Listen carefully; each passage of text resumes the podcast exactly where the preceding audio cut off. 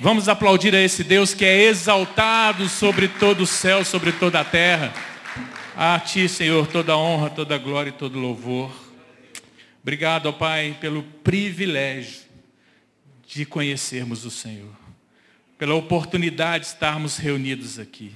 Obrigado pelas nossas vidas, a vida de cada um aqui presente, de cada família que está aqui representada.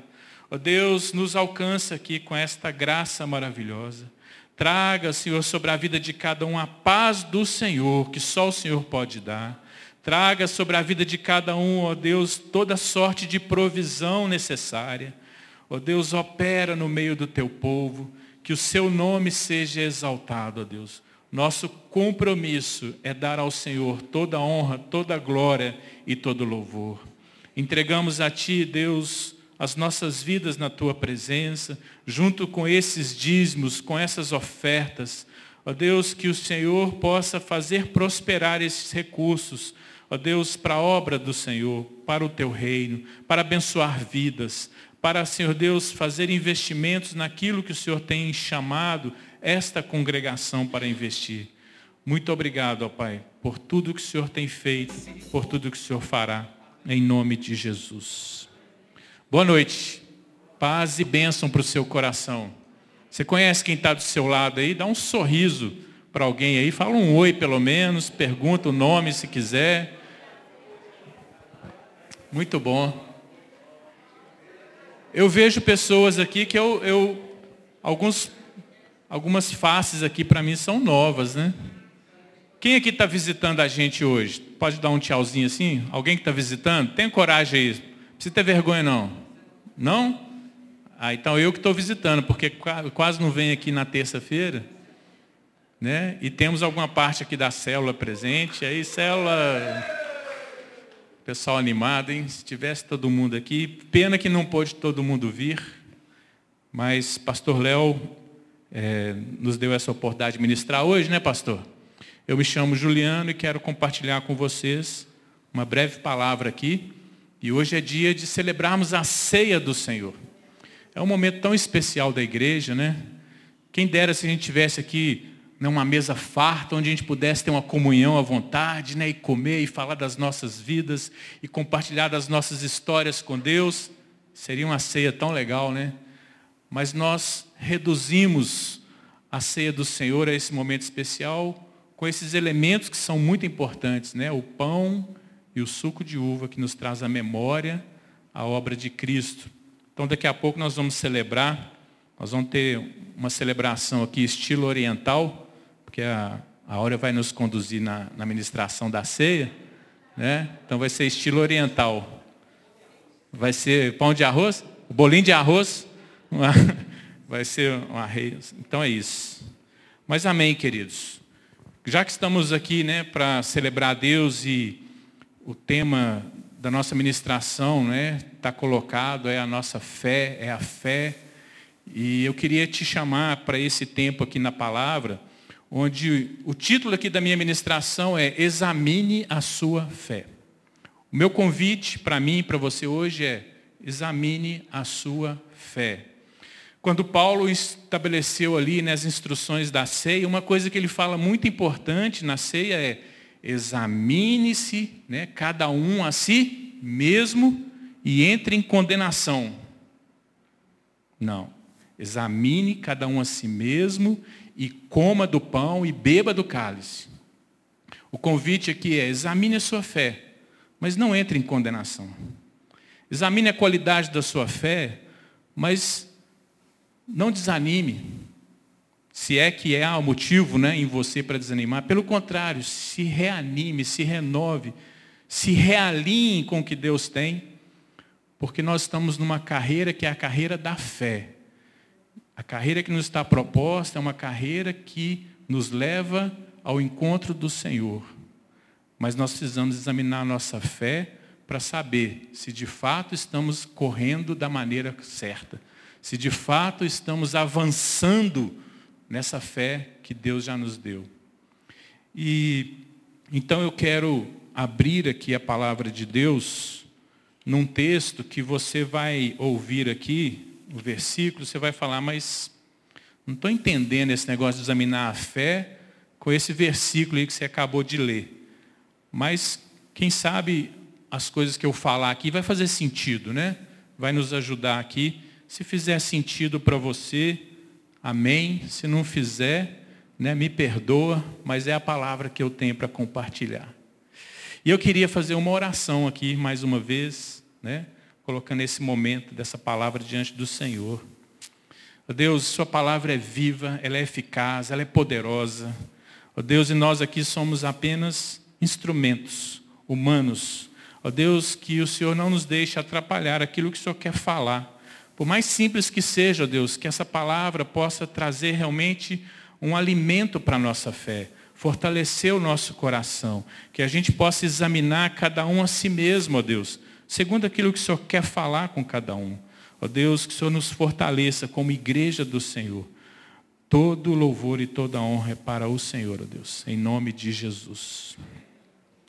Então, queridos, a gente tem aqui no texto de Malaquias, lá no, no Antigo Testamento, né, o último livro que a gente encontra na coleção de livros aí do Antigo Testamento, Malaquias.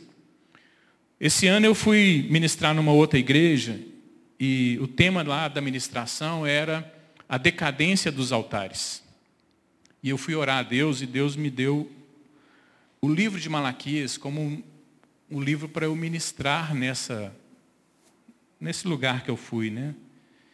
E eu fiquei assim muito é, de certa forma, impactado, porque, queridos, se você lê o livro de Malaquias novamente, como esse livro está encaixado no nosso contexto hoje de mundo. Como Deus ali, o primeiro versículo aqui de Malaquias, Deus fala assim, uma advertência, a palavra do Senhor contra Israel. Uma palavra contra Israel, né? por meio de Malaquias. E, então, eu não estou aqui para trazer uma palavra contra a sua fé, contra nada, mas é, só te chamar a atenção que se em algum momento você parar para ler o livro de Malaquias, né, leia e, e veja quantas coisas Deus está falando contra as coisas nossa como igreja nesse tempo. E a gente precisa achar esse lugar aí de ouvir o que Deus está falando, quebrantar e, quem sabe, né, realinhar. Mas vamos lá, eu quero falar do versículo 2. O Senhor diz assim no versículo 2: Eu sempre os amei. Eu sempre os amei. Deus falando para Israel. E hoje Deus está falando isso para você. Eu sempre te amei. Eu sempre amei a igreja. Eu sempre os amei. Mas ele diz assim: Mas vocês perguntam, de que maneira nos amaste? Muitas pessoas hoje podem estar chamando de fé, podem estar chamando de amor, aquilo que não passa de sensações, aquilo que não passa de sentimentos e emoções. E a gente vive hoje num mundo que é um mundo de sensações. A gente vive num mundo que no tempo todo nos chama para sensações para experimentar sensações. Um mundo que o tempo todo quer provocar emoções em nós, em vários sentidos. Né? Nós somos, a emoção faz parte de nós, mas é um mundo que quer fazer com que a gente seja dominado, governado apenas pelas emoções e sentimentos. E então a gente se torna guiado por essas coisas, né? E a gente vê isso é, envolvendo muitos cristãos. Muitos cristãos. Muitos de nós, né, quando é, olhamos mesmo para essa realidade, nós nos pegamos sendo é, sujeitos aos sentimentos e emoções. E aí, aquilo que a gente chama de fé, na verdade, ela está, é uma fé que está submissa, sujeito a sentimentos e emoções.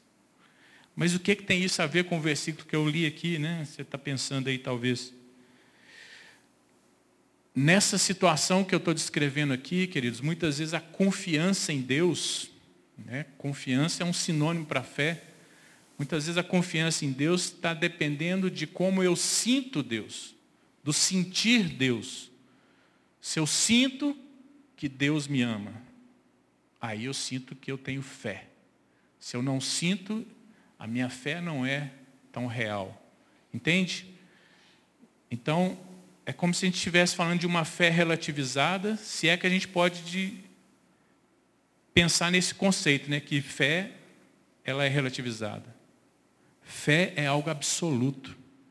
Fé é algo concreto. Essa fala que Deus traz aqui, né, eu sempre os amei, diz o Senhor, mas vocês perguntam de que maneira nos amaste. Se você pensar essa palavra, ela está questionando a nossa fé. E ela está questionando também o tipo de relacionamento que nós temos com Deus.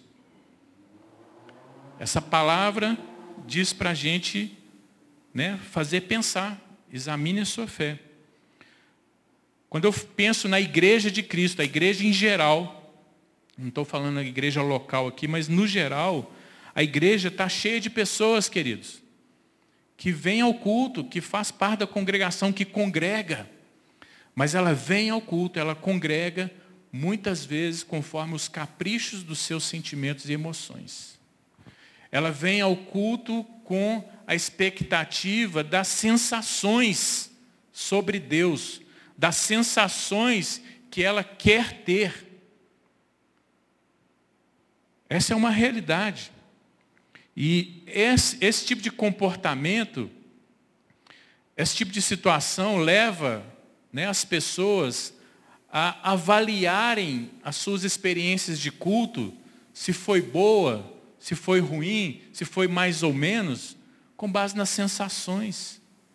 E não com base naquilo que realmente edificou a fé, que é a centralidade da presença de Cristo em todo né, o momento, a, a presença, o fundamento na palavra de tudo que foi ministrado, falado, né, o ensino bíblico presente. A gente vê pessoas assim que estão buscando muitas vezes a experiência com o Espírito Santo, não mais como uma intimidade de conhecer a Deus, de servir a Deus, mas uma experiência com o Espírito Santo de sentir apenas. Chorar, sorrir, não é? sentir leve no momento, reduzindo aquilo que é o, a proposta de Deus para nós pelo Espírito Santo, nos dar o Espírito Santo, que é ser ensinado, ser guiado, né, ser fortalecido, a gente reduz isso tudo a sentir a presença de Deus. Então, nós estamos aqui para examinar a nossa fé, querido. Se você, é, de repente, está passando por um momento da sua vida que você está sujeitando aquilo que você está chamando de fé ao controle ou à situação de você sentir ou não. Então, todo esse mundo aqui de sensações, e você sabe muito bem, não é, não é uma coisa recente da humanidade, isso é coisa antiga, mas que se acentuou muito na nossa modernidade e no nosso momento contemporâneo. Muitas sensações. Você sabe que hoje, a das indústrias que mais crescem no nosso meio é a indústria do quê? Do bem-estar e do entretenimento. Por quê? Porque existe uma demanda muito grande por sensações, por emoções, por preencher a vida com algo de sentir. Você sabe que o Brasil é campeão de cirurgias plásticas? Você sabe que o Brasil tem um alto índice de adolescentes que buscam cirurgia plástica e não é por necessidade é, física, é estética, é alma gemendo por sentimentos, com sentimentos, emoções ali. Né? A palavra de Deus está dizendo aqui, eu sempre os amei. Mas vocês perguntam, de que maneira nos amaste? Essa busca de sensações, por trás dela, na verdade, está o quê? A ideia de ser feliz. A ideia de ser feliz, da felicidade. Mas a gente sabe, quem já experimentou Cristo realmente sabe, que nada neste mundo nos preenche, nada neste mundo nos completa, nada neste mundo nos torna verdadeiramente felizes. Mas em Cristo nós somos felizes. Em Cristo, verdadeiramente nós nos realizamos, nós somos preenchidos. Mas se a felicidade, nesse sentido de sensações, se torna é, um objetivo de vida, rapidinho a gente vê quanto que é isso é ilusório, né? quanto que a gente se desilude. A gente precisa dessa estrutura na palavra, que alimenta a nossa fé, para vencer esse engano das sensações. Porque essa, essa vida que a gente pensa né, de sensações, ela é uma vida cada vez que realmente vai, né, ela vai perdendo vida, é, é decadente. Mas a vida na palavra, a vida centrada em Cristo, a vida de conhecer a Deus, aí sim, a gente estrutura de tal forma que a gente vai crescer na fé. Agora pensa comigo o seguinte, se nós estamos aqui, se nós formos essas pessoas ali, né, em Israel, se nós, no nosso tempo hoje, virássemos para Deus falar, Deus, como que o Senhor nos ama? Toda vez que a gente questionar a Deus sobre o amor dele, uma coisa é certa. Nós estamos questionando se Deus é amor. Se eu questiono, Deus, o Senhor me ama, no fundo, eu estou questionando se Deus realmente é amor. Eu estou questionando quem Deus é. Eu estou duvidando de que Deus é amor.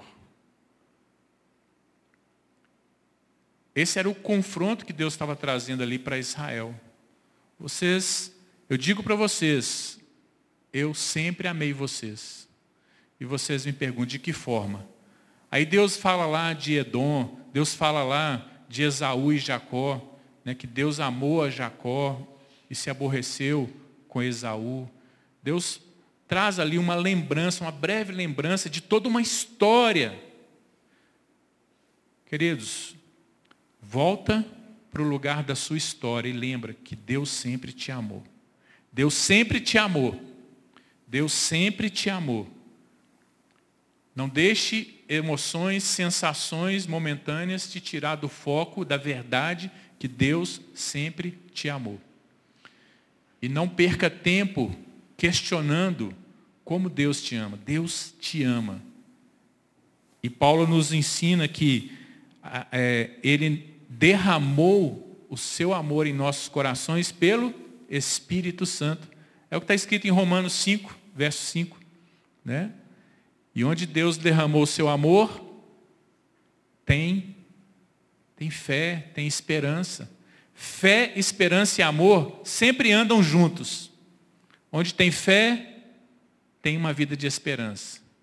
Onde tem uma vida de fé e esperança, tem atuação pelo amor. Né? Gálatas 5,6, olha só esse versículo de Gálatas 5,6, que interessante que fala aqui.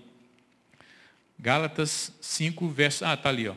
Porque em Cristo Jesus, nem circuncisão, nem incircuncisão tem efeito algum, mas sim a fé que atua pelo amor. Fé e amor estão totalmente ligados. Então, quando Deus está falando aqui, olha, eu sempre vos amei, e vocês me perguntam, né, mas como você nos amou? É um confronto de fé, um confronto ligado à fé.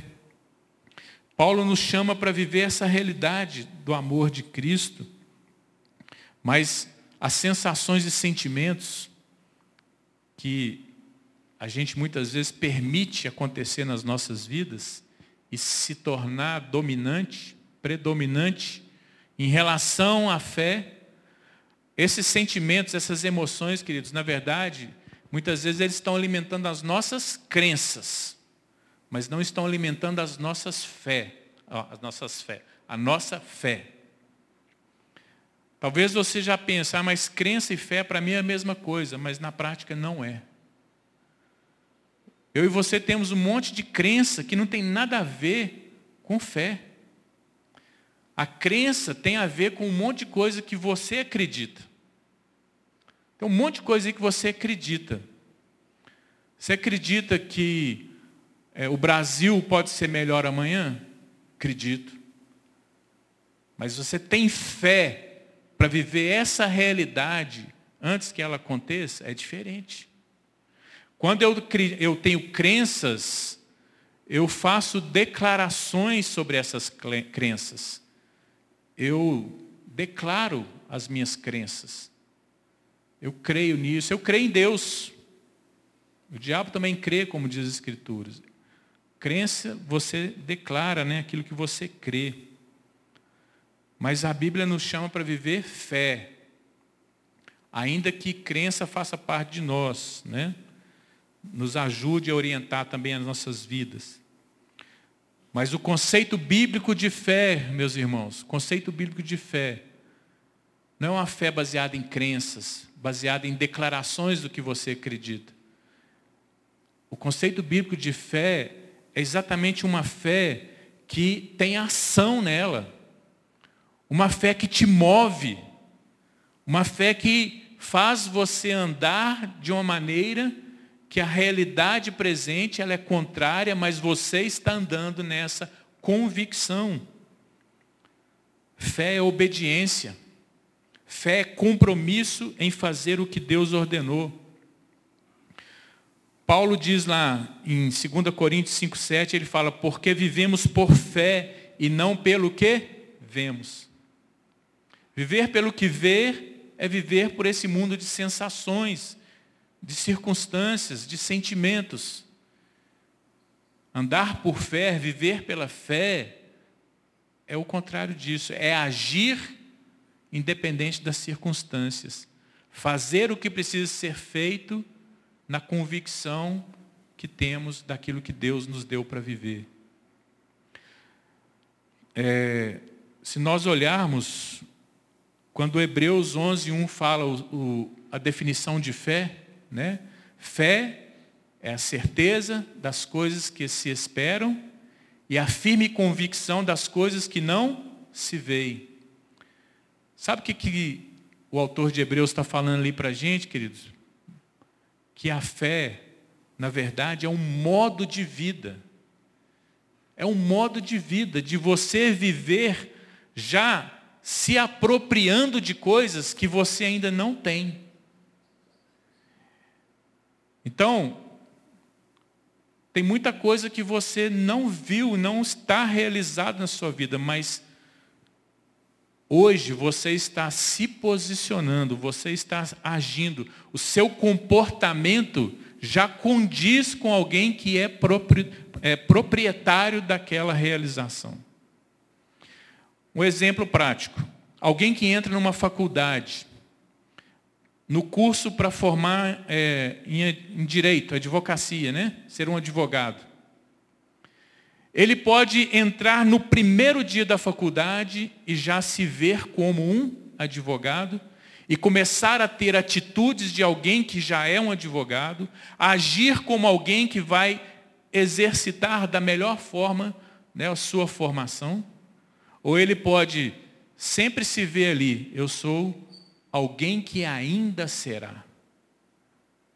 Entende o nível da fé que Deus está nos chamando? Examine a sua fé.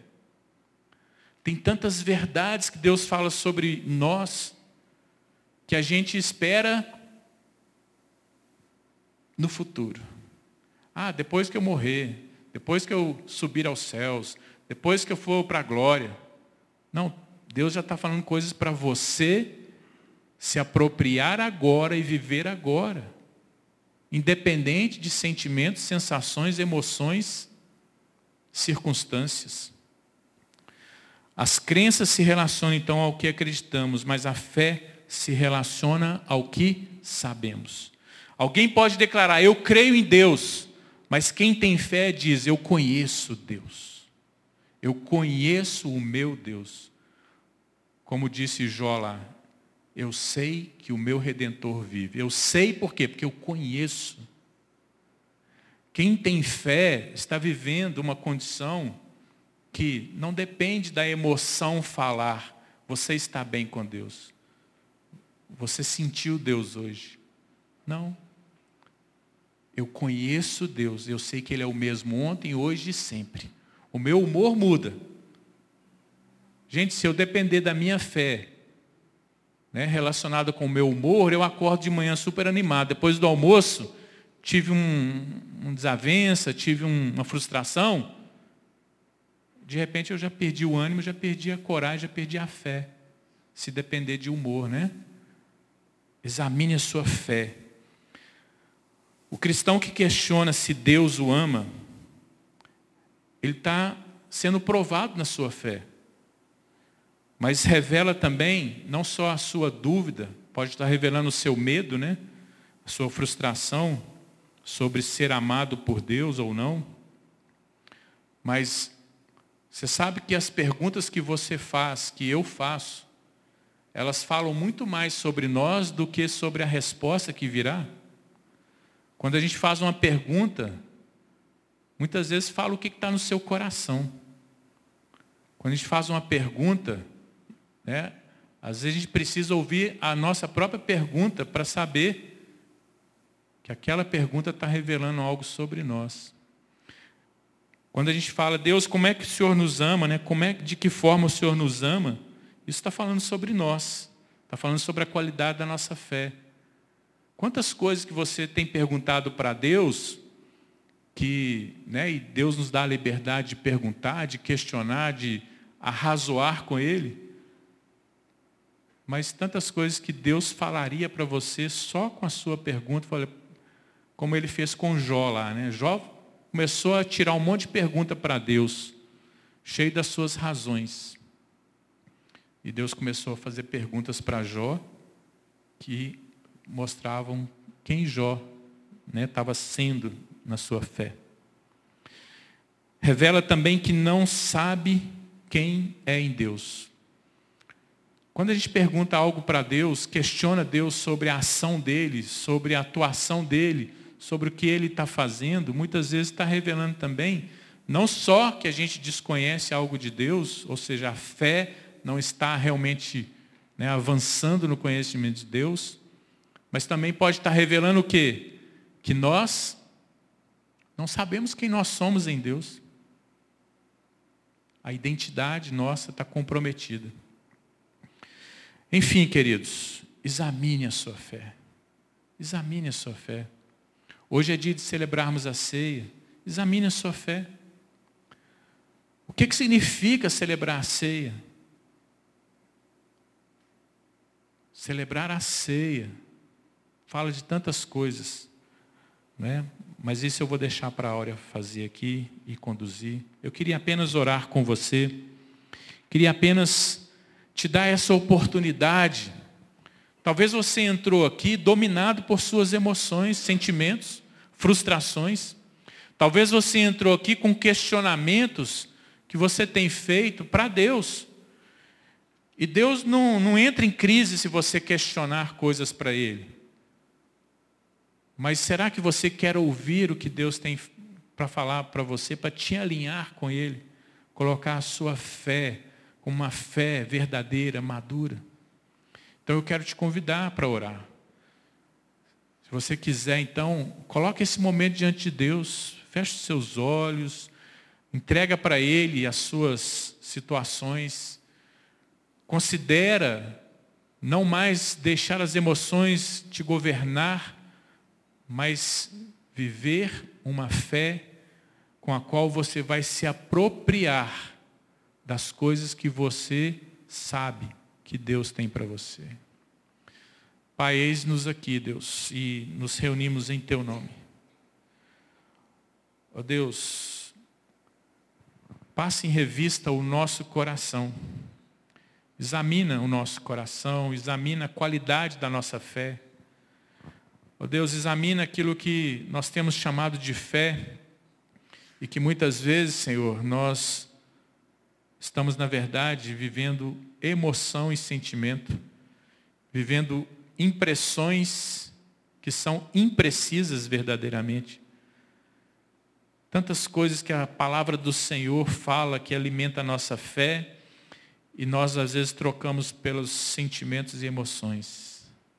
Ajuda-nos, ó Deus, a crescer nessa fé, a nos apropriar desse modo de vida de fé, onde nós já vivemos, já possuímos aquilo que o Senhor falou a nosso respeito, onde nosso comportamento condiz com alguém que anda em fé, ó Deus. Toma a vida de cada um aqui, Pai. E que essa fé, ó Deus, verdadeiramente se torne em conhecimento do Senhor. Conhecer o Senhor, não de ouvir falar, mas de andar na tua presença. Que os nossos olhos vejam e conheçam quem o Senhor é, ó Deus. Toma a vida de cada um aqui. Em nome de Jesus, Pai, nós te louvamos e te bendizemos. Amém. Vamos celebrar a ceia aqui.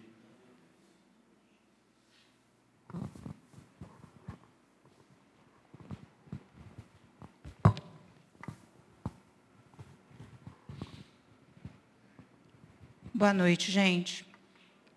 É, vou usar o mesmo texto que é clássico, né, da gente falar em 1 Coríntios 11. Mas acho que a gente, é, toda vez quando você ceia, eles pegam geralmente o texto a partir do versículo 23 e você não entende, às vezes, o contexto ali, né? Paulo está chamando a atenção do povo de Corinto, porque eles não estavam tomando a ceia de maneira adequada quando eles se reuniam.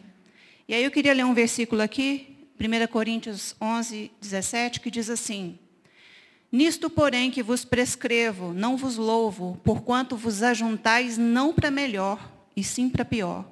Então, eles estavam se reunindo, não para melhor, mas para pior. E aí, se você continuar lendo esse contexto, ele fala assim: olha, tem gente que vem e come demais, tem gente que passa fome, tem gente que está até se embriagando na hora da ceia, e tem uns que estão comendo antes dos outros. A ceia não é uma reunião. Então ele vai e chama a atenção é, da, do, das pessoas e ele traz uma orientação de como deve ser essa ceia. Que a ceia não seja um momento, o que mais me falou hoje, para trazer aqui hoje, é que ela não seja um, movimento, um momento só social para você. Que ela não seja um momento religioso, que ele te leve realmente a você ceiar e entender o porquê que você está fazendo isso, né? é, pode distribuir. Aí eu vou ler a partir do 23, que diz assim: Porque eu recebi do Senhor o que também vos entreguei, que o Senhor Jesus, na noite em que foi traído, tomou o pão e, tendo dado graças, o partiu e disse: Isso é o meu corpo que é dado por vós. Fazei isso em memória de mim.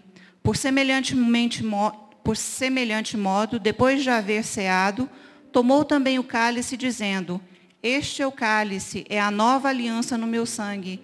Fazei isso todas as vezes que o beberdes em memória de mim. Porque todas as vezes que comerdes este pão e beberdes o cálice, anunciais a morte do Senhor até que ele venha. Quando se fala em anunciar a morte, todas as vezes que eu ceio, eu me lembro que Jesus morreu no meu lugar. E por causa disso eu estou aqui. Não sei nem aonde eu estaria se eu não tivesse conhecido ao Senhor há 30 anos atrás. E a gente tem que se lembrar que o Senhor morreu no meu lugar e no seu lugar. E nós temos que lembrar que Ele ainda um dia vai voltar. Então, até que Ele venha, nós vamos continuar fazendo esse memorial. E continua. Por isso, aquele que comer o pão ou beber o cálice do Senhor indignamente, será réu do corpo e do sangue do Senhor. Examine-se, pois, o homem a si mesmo, e assim como o pão, e beba o cálice. Pois quem come e bebe sem discernir o corpo, come e bebe juízo para si. Eu me lembrei hoje que há quase 20 anos atrás, eu estava num culto como esse.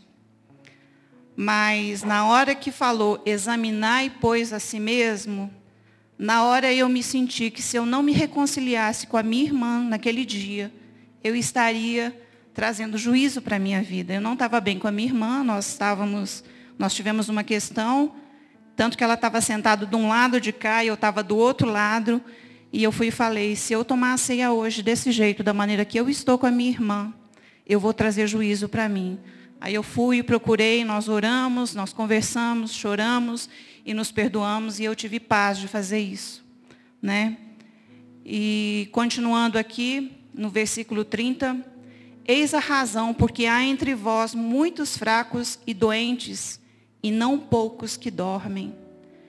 Eu creio, toda vez que eu tomo a ceia, eu sempre oro para Deus me curar da pressão alta, me curar da artrose, me dar dentes novos. Eu creio que Deus pode trazer a cura. Da mesma maneira que o, né, a equipe de louvor cantou a respeito da cura, eu creio nisso, sabe? Não quero trazer juízo, não, mas que você possa, toda vez que você cear, se examinar. Às vezes a pessoa com quem às vezes você não está bem aqui hoje, não está aqui para você fazer essa retratação e se reconciliar.